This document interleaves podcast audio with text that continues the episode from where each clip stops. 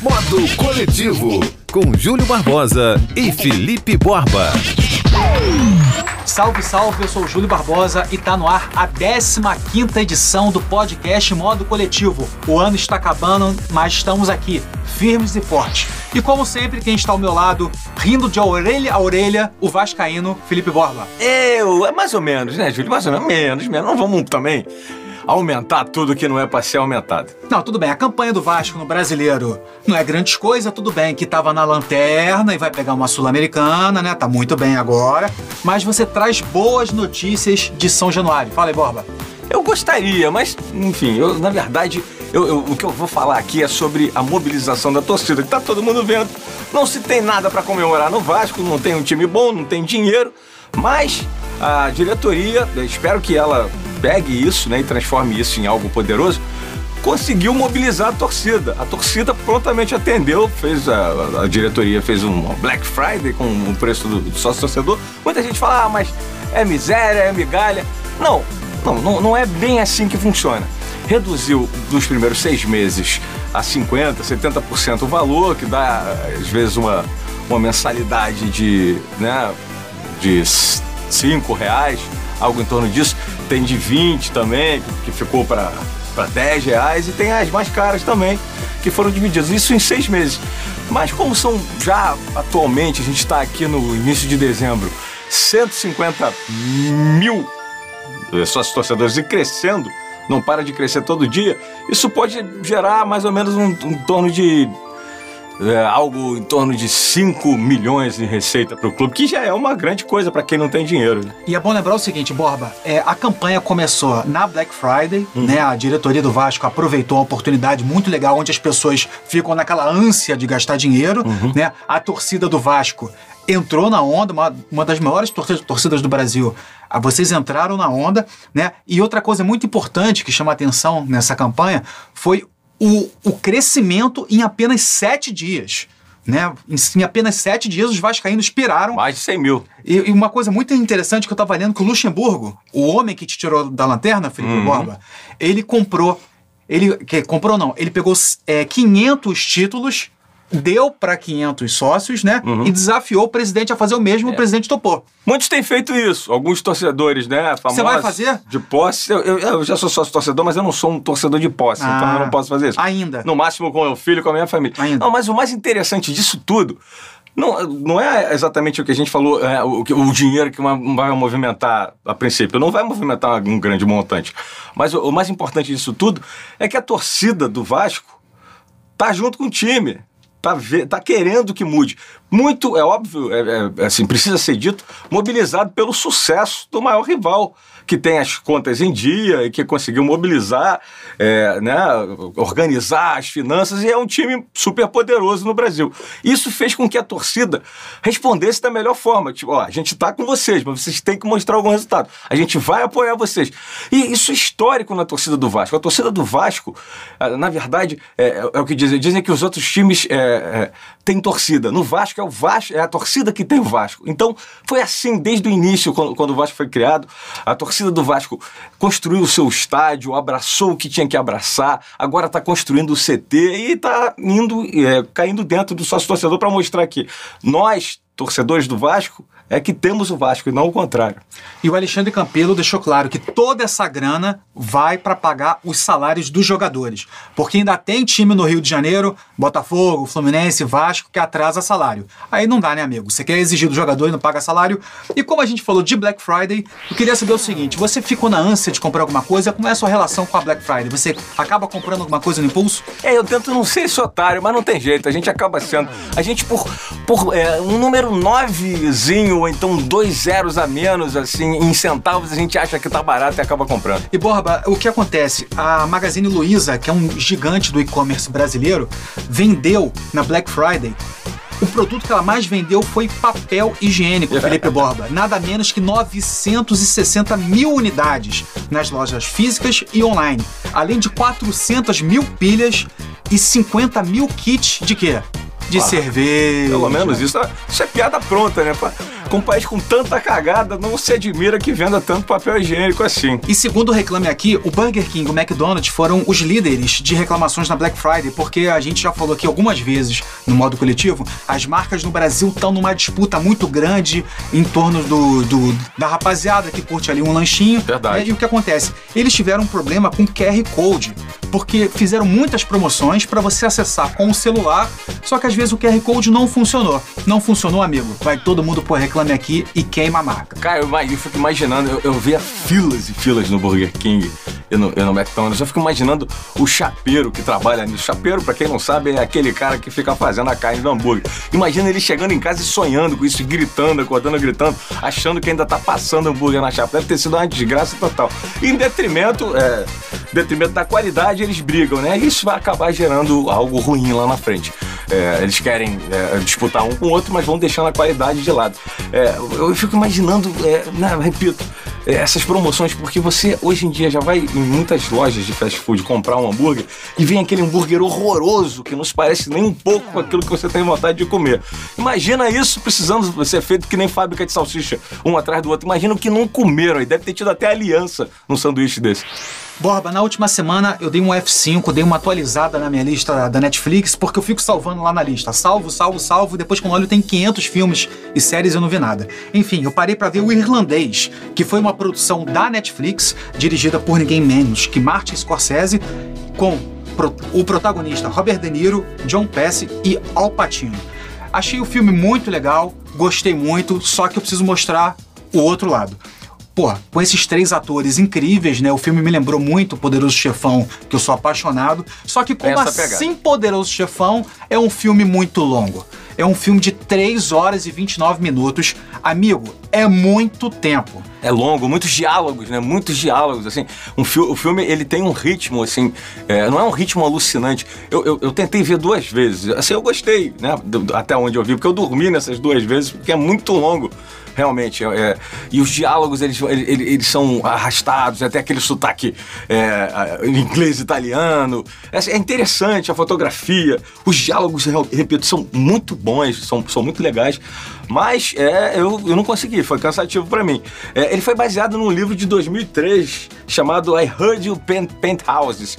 Quer dizer, eu, é, eu ouvi dizer que você pinta casas, que é uma gíria no filme. Isso, isso. Pra assassinar os outros dentro de casa, que o sangue borra a parede toda. Isso, exatamente, porque o que acontece, já naquela época, nos anos 70, no final dos anos 70, a polícia grampeava, né, eles lá, bandidos, né, os mafiosos, e eles usavam certos termos, aliás, como os bandidos usam até hoje. Aliás, é, outra produção da Netflix que eu vi, e realmente me assustou um pouquinho, mas eu não, fiquei, não vi fantasmas depois, foi Eli, que na verdade em inglês, que é o nome do, do, do protagonista o menino, né, é Eli né? Que muita gente viu esse filme, se criou muito. Aliás, a gente já falou desse filme aqui no modo coletivo, que muita gente viu e depois teve pesadelo, teve e- fantasma. Eu- o curioso é que falaram É isso. pesado. né? Notas vieram, assim, próximo do Halloween. Ou seja, é uma promoção do filme, né? A gente imagina que estivessem promovendo o filme com essas histórias de terem ouvido isso. Não, eu não gosto, Júlio. Eu prefiro não ver. Na dúvida, eu prefiro não ver. Mas eu, como botafoguense, amigo, eu tô acostumado com pesadelo, eu tô acostumado com fantasma, sabe? Pra mim é mais um filme, não tenho medo de filme de terror. E Os Simpsons, meu amigo Felipe Borba, pode chegar ao final depois de 30 anos. Só que tá tendo uma polêmica. O que acontece, Borba? O compositor do, do, do tema de abertura, Elfman. né? Que eles vão correndo lá pro, pro, pro sofá. Da- Danny Elfman, pra quem, pra né? quem não sabe, foi o mentor idealizador e o que tem a banda Oingo Boingo. Ah, é? Dead Man's Party, é, foi ele o criador dessa banda. Então, ele disse que os Simpsons vai chegar ao final depois de 30 anos. Só que logo depois que ele falou isso, o produtor da série, Al Jean, disse outra coisa. Disse que a série vai continuar depois de 30 anos. Isso é muito curioso porque é, a gente para pra lembrar de cer- certas séries que a gente viu no passado, como, sei lá, Barrados no Baile, Além da Imaginação. Os jovens hoje em dia não fazem a menor ideia do que é isso. E os Simpsons está pegando várias gerações. É, assim, Simpsons, a a Fox foi comprada pela Disney, né? Os Simpsons são da Fox. Os Simpsons, a- a- desde o início da temporada, sempre espetaram a Disney. Inclusive, num episódio agora, né? Essa temporada recente, até pro Halloween, que passou agora em outubro de 2019, eles deram uma espetada, eles deram uma espetada, é, né? Dizendo que Mickey Mouse era um, era um enviado do Satanás. Assim, imagina a Disney muito satisfeita de ter comprado essa série. Aliás, eles, não, eles sabiam que estavam comprando, né? Mas é isso, tem, tem sempre é, é, essa espetada na Disney e na, no cotidiano, é muito ácido com tudo que acontece na, na sociedade moderna. Mas eu acho que não é por isso, não. Eu acho que não é por isso, eu acho que não vai acabar. E agora a gente fala de que, Borba? Rapaz, olha só, é algo que eu acho que quem, quem gosta de uma boa cerveja, quem gosta né, né de estar cercado de amigos, família, eu, eu, acho que é um negócio que todo mundo imagina. Que é assim, você é, descobre que tem uma doença terminal e quer terminar isso com a família bebendo cerveja. Aconteceu nos Estados Unidos. Pois é, é o, o Norbert Schumann eu não, nunca sei falar esses nomes que são em alemão, mas a pessoa é americana. Ele, de 87 anos, ele foi desenganado por um câncer no colo, no, no, no colo, né? E tinha pouco tempo de vida, pediu ao neto que trouxesse cerveja e reunisse a família para poder terminar isso bebendo e conversando. É, isso viralizou né, no Twitter, pô, milhões de compartilhamentos é, da foto de, dele junto à família com a, com a história sendo contada. É, enfim, foi, foi algo sensacional reunidos ali bebendo uma cerveja e ele morreu horas depois. É, horas não, se eu não me engano, foram dias depois, mas morreu feliz, estava sorrindo e assim não teve clima de choradeira, tristeza, só melancolia e felicidade com histórias que eles viveram muito tempo. É, eu acho que é uma, é, é, assim, nunca é uma boa maneira ir embora, mas é uma boa maneira de se despedir, né? Eu vi uma palestra uma vez, o Barbinha, do Pedro Salomão, que é um empresário aqui do, do Rio de Janeiro, um produtor, e ele disse que o pai dele estava com uma doença muito séria e tinha poucos dias, tinha um, tinha um tempo determinado de vida. E eles fizeram exatamente a mesma coisa. Vamos curtir o máximo, não vamos ficar chorando, não vamos ficar se lamentando. Ah, ele vai morrer, não sei o quê. Cara, vai morrer, não tem como lutar contra a morte, você já sabendo, né? Depois que os médicos falaram isso. E eles fizeram exatamente isso, não com cerveja, mas viajaram, aproveitaram exatamente o máximo que podia fazer ali naquele tempo determinado, né? É, é, e nossos avós já diziam, é, é, a melhor maneira de você ficar bem com todo mundo é sair no melhor momento da festa. Vamos agora falar de Led Zeppelin, ou melhor, do baterista do Led Zeppelin, né? John Bonham, John Bonham, que perdeu o título de melhor baterista para Karen Carpenter Ih. do Carpenter. Isso deixou ele enfurecido. Aconteceu numa votação pela Playboy no ano de 1975, já tem muito tempo. John Bonham já faleceu, já tem também muito tempo. E nesse dia que ele ficou sabendo disso no camarim, ele ficou enfurecido ele ficou dizendo, ah, ela não duraria 10 minutos no Led Zeppelin. E assim, né, na verdade, em 75 a gente imagina como era a cabeça da, da maioria dos homens, né, extremamente machista, e eu acho que isso mexeu muito com ele. Ele não conseguia admitir que ela poderia ter sido numa votação né, é, melhor que ele. Karen Carpenter ficou muito constrangida, ficou mal com isso também, e, e, e até chegou a declarar a imprensa que, que ele não gostaria que, que ele ficasse com raiva dela, porque ela não tinha nada com isso. Apenas foi escolhido pela revista. É, você, Júlio Barbosa, você tem um baterista predileto? É, em detrimento de outro? Você... Cara, depois... Que todo mundo diga que é bom, mas não. não... Eu, eu vou, vou, vou, te dar um exemplo do Sepultura, que é a minha banda preferida de rock pesado, que tem uma tatuagem aqui no bra meu braço esquerdo. E eu aprendi a não comparar tanto arte, porque vou te explicar. O Igor Cavaleira criou a banda junto com o Max Cavaleiro, os dois irmãos. Os dois já saíram da banda e o Igor foi consagrado, foi um cara que lançou um estilo, é. É, tocava com muita raiva. Só que hoje em dia o atual baterista do Sepultura, o Eloy Casagrande, ele é um, um menino, um jovem, que já ganhou concurso, já foi até, até no Faustão, cara, e ele toca com uma velocidade, ele tem um outro estilo, né? Eu, enfim, eu aprendi a não comparar tanto as coisas, né? É, difícil porque cada um tem o seu jeito, né? A sua, cada um imprime o seu jeito e a sua pegada no que está fazendo. Então é difícil comparar mesmo. Você pode dizer aquele tem mais técnica, aquele tem menos, mas pode dizer aquele tira um som melhor do que aquele que tem mais técnica, então fica difícil. E é bom contextualizar o seguinte, Borbinha. Para quem não conhece tanto Led Zeppelin, é bom lembrar que o Led Zeppelin é, sempre ficou conhecido por ter quatro pessoas que é, tirava o máximo de seus instrumentos. Uhum. Né? Robert Plant sempre foi conhecido como um grande vocalista, muito performático, né? Jimmy Page, simplesmente um dos maiores guitarristas da história. Verdade. Esse rapazinho que tocou pouco a bateria. E John Paul Jones, um excelente baixista. Verdade. Sempre é, exímios é, instrumentistas. Continuando falando de música, mas saindo para outra prateleira, na época que ainda tinha loja de disco, tinha as prateleiras, né? É. Entregando a idade agora. Algumas pessoas que ouvem esse programa talvez nem saibam o que é isso. Mariah Carey.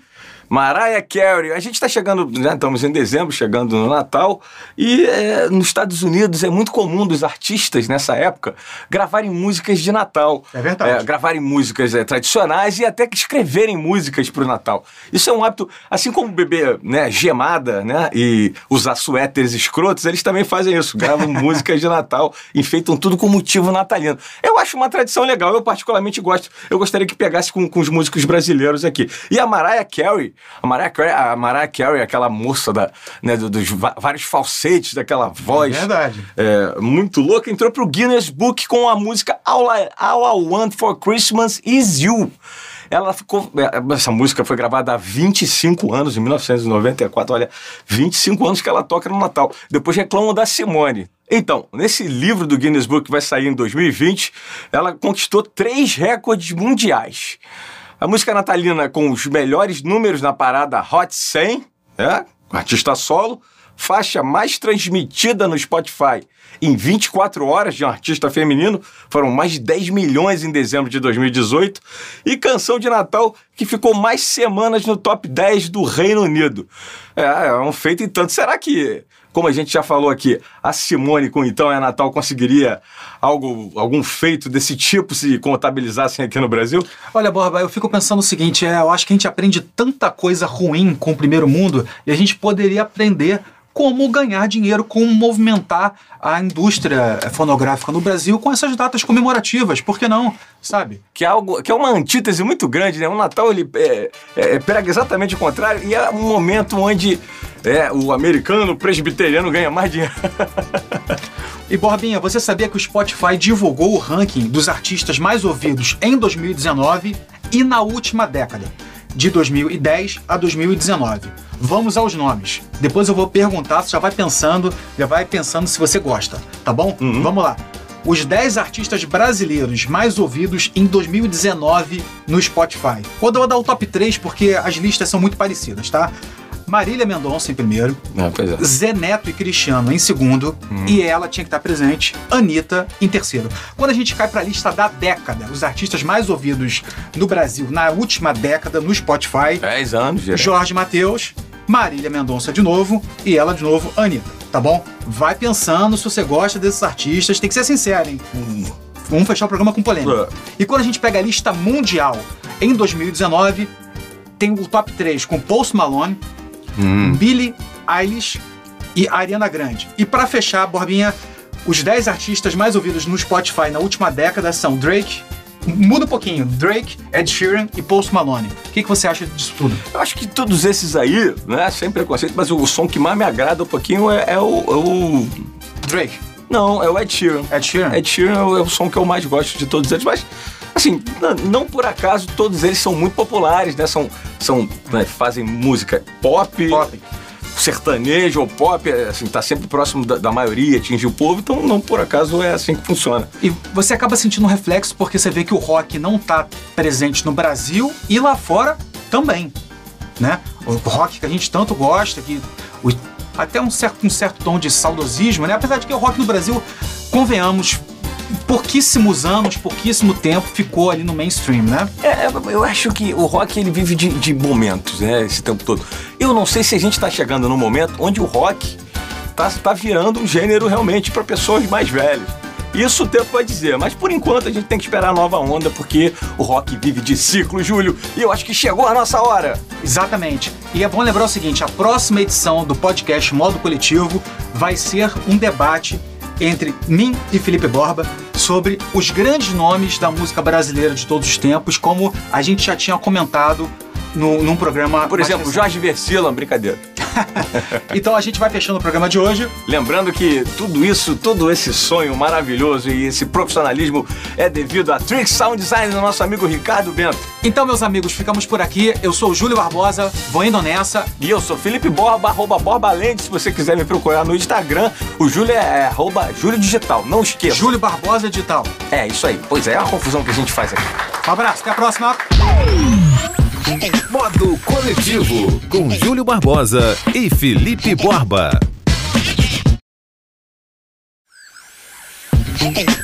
Modo Coletivo, com Júlio Barbosa e Felipe Borba. Eu sou o Júlio Barbosa e tá no ar mais uma edição do podcast Modo Coletivo. Desculpa a variação de tons, porque eu me empolguei muito, porque a gente vai falar de Rio de Janeiro, vamos falar de coisas boas. Uma beleza. E coisas ruins. E como sempre, quem está ao meu lado, ele, todo felizinho, porque o Guarim renovou com o Vasco, Felipe Borba. É, mas eu acho engraçado que você, quando falou, vamos falar de coisas boas e de coisas ruins, e quem está ao meu lado, Felipe Borba. Eu não gostei desse tom. Olha só, tem que lembrar também que o Botafogo contratou um japonês. É verdade. Né? O Honda, que também a gente não sabe o que, que vai acontecer. Honda que tem até música, né?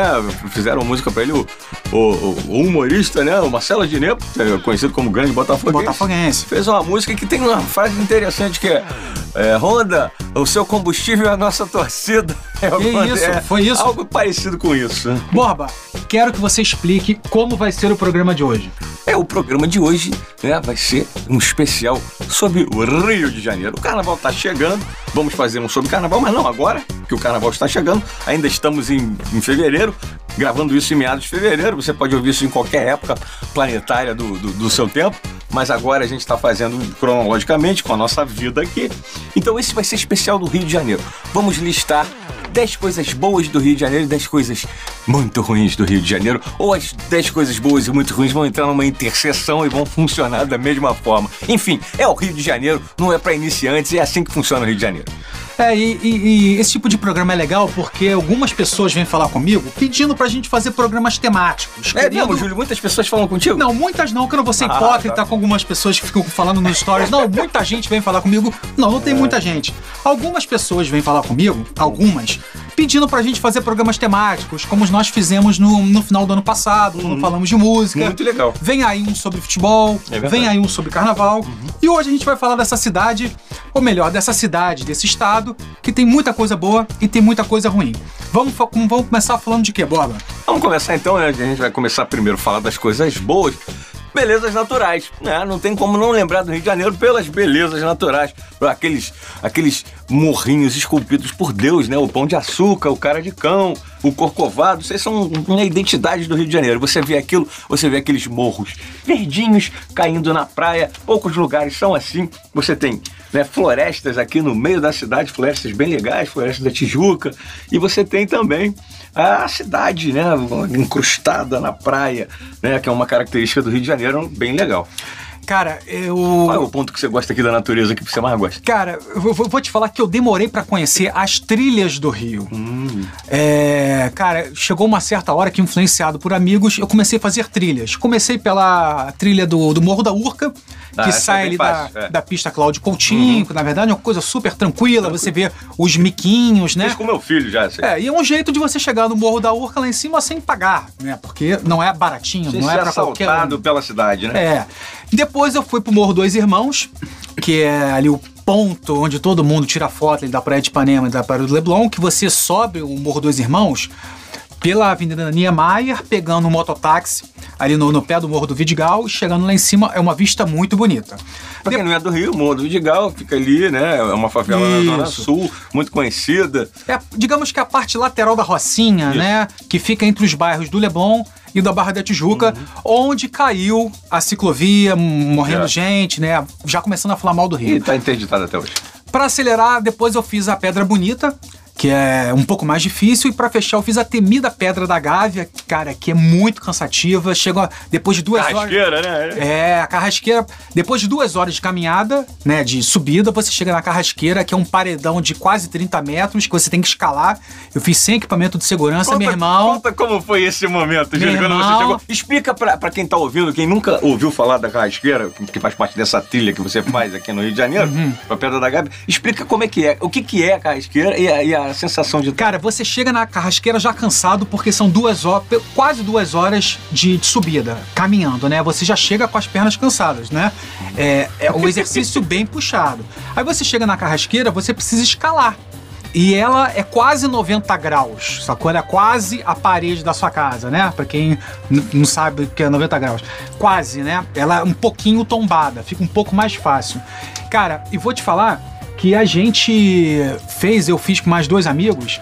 Cara, subir até foi fácil, porque depois da carrasqueira você continua subindo, né? Uhum.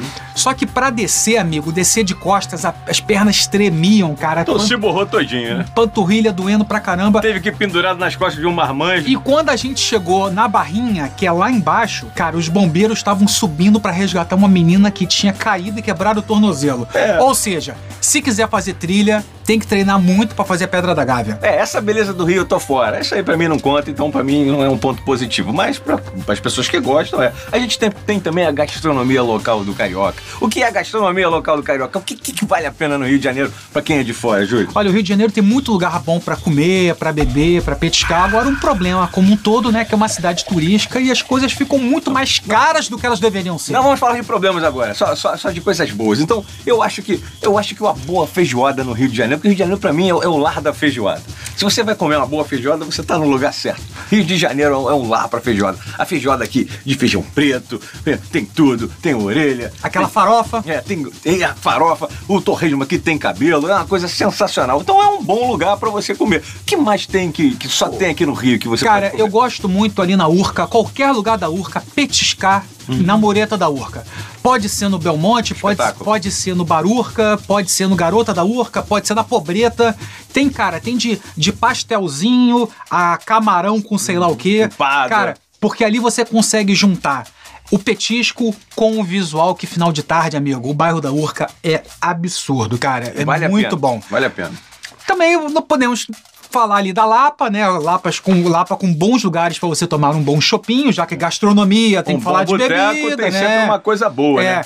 E, e a Lapa tem de tudo, né? Tem lugar mais caro, tem lugar mais barato, tem as grandes casas de show como Circo Voador e Fundição Progresso, tem muita casa de samba, Sacrilégio, Rio Cenário. Tem, tem, tem, tem os bailes, assim, tradicionais, antigos, de quase 100 anos, onde você come um bom PF, assim, prato... Estão acabando, infelizmente estão morrendo, mas bem corre que dá tempo. Ah, rapaz, temos que falar do Esquimó. Hum. Nossa, o Esquimó é um restaurante na Travessa do Ouvidor, que fica ali perto da. É, é uma rua paralela à Avenida Rio Branco, no centro do Rio, que é um bunda de fora, uma delícia. Aliás, ali na área de, de, de Rua Buenos Aires, de Ouvidor, tem cada galeto, meu amigo. Se Aquele você não- galetinho pra comer com a mão, tem que sujar a mão. Falando do esquimó, se você não tem estômago pra isso, não vá. Porque você senta lá num PF transbordando. É. Sem ar-condicionado. Transbordando principalmente de arroz, né? Que é o que eles mais botam lá. Um bromato, que é pra você já ficar todo entupido.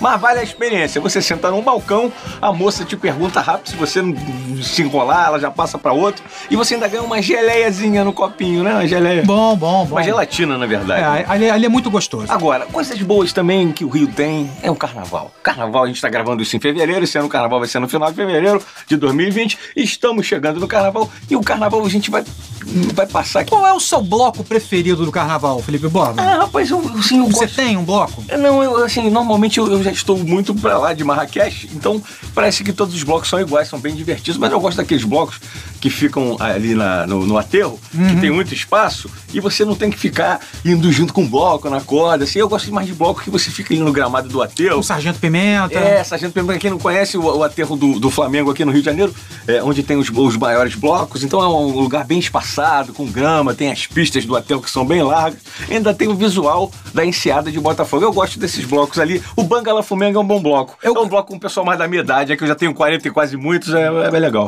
E é, é bom contar a importância de Pedro Luiz pro Carnaval Carioca. Pedro Luiz, que tinha a banda, que ainda tem a banda Pedro Luiz a Parede, autor de, de dezenas de músicas gravadas pelo Rapa, pe- pela Fernanda Abreu.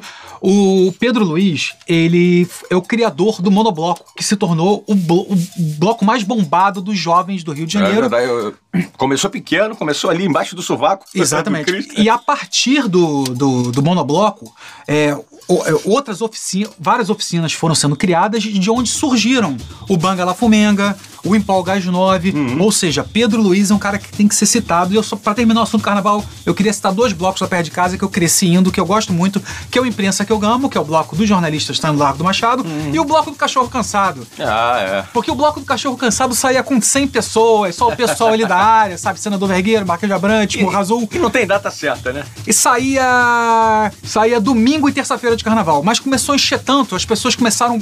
Todos os blocos do Rio começaram a É. encher tanto, que hoje em dia sai uma vez só.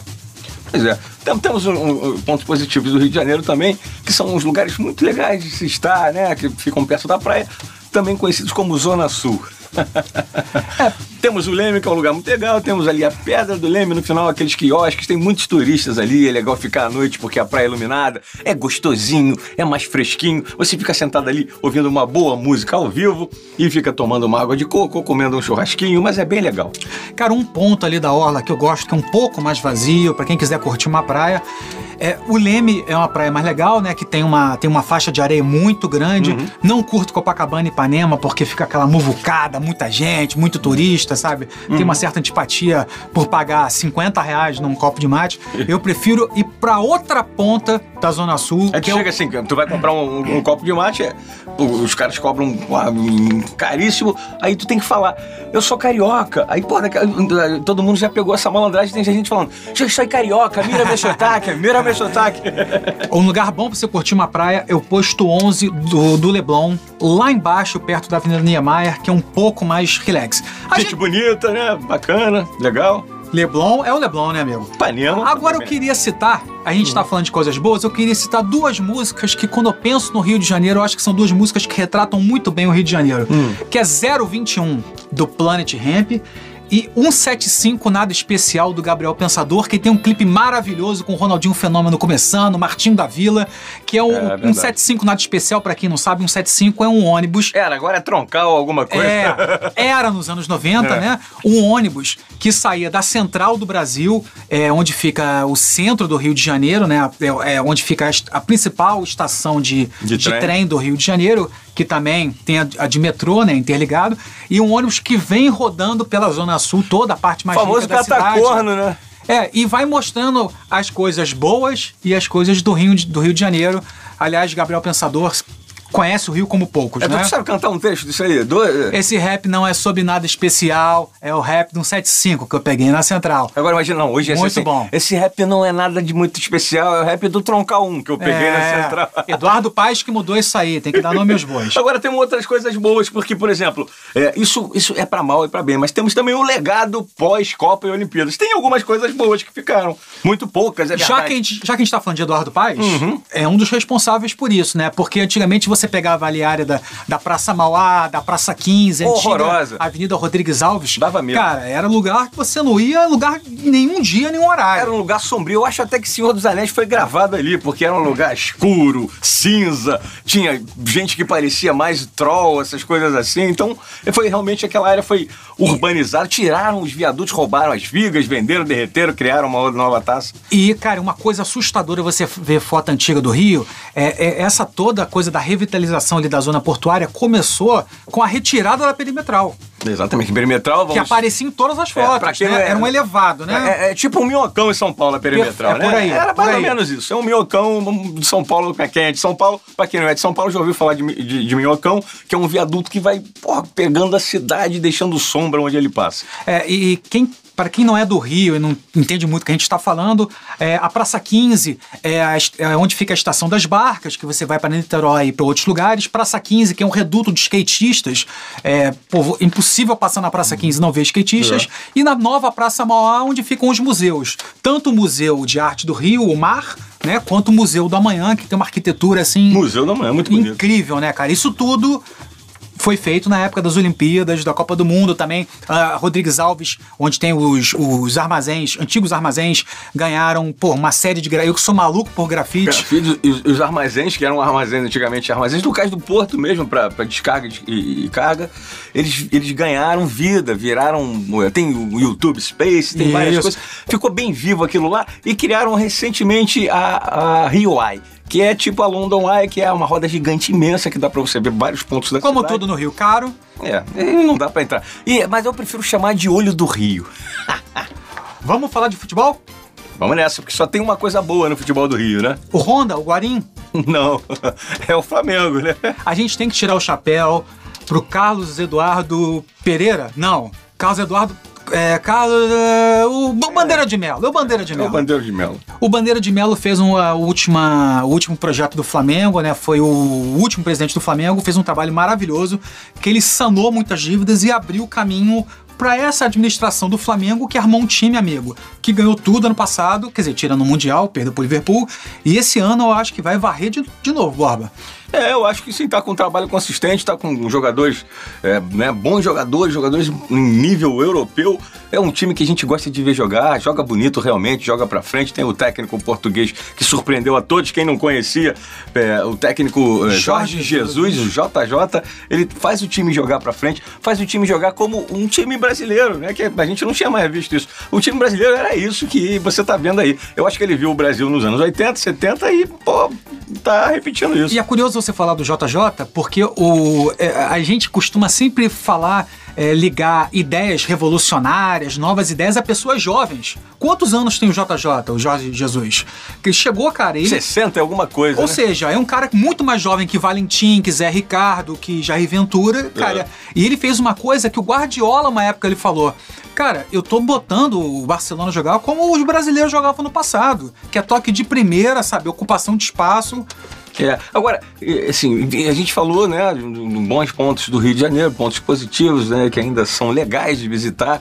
O Rio de Janeiro está realmente passando por uma crise assim, difícil, uma parte muito difícil, mas eu acho melhor a gente deixar essa parte difícil pro próximo programa. Vamos fazer terminar isso. com isso? Vamos fazer Vamos isso. terminar esse programa com as coisas boas do Rio e você espera mais um pouquinho, espera mais uma semana e ouve as coisas que não são legais no Rio. Falou? Eu sou Felipe Borba, arroba Borbalende no Instagram, esse é Júlio Barbosa, arroba Júlio Barbosa Digital. A gente teve a magia da Trick Sound Design com o Ricardo Bento, o mago digital. O nosso Ricardinho, um grande abraço, sempre fortalecendo o podcast Modo Coletivo. Então, Borba, na próxima, no próximo programa a gente volta com as coisas ruins do Rio de Janeiro. É, se você gosta de fofoca, gosta de ver o circo pegar fogo, volta no próximo. Tem muito assunto. Valeu, pessoal. Até a próxima. Fui! Modo Coletivo, com Júlio Barbosa e Felipe Borba.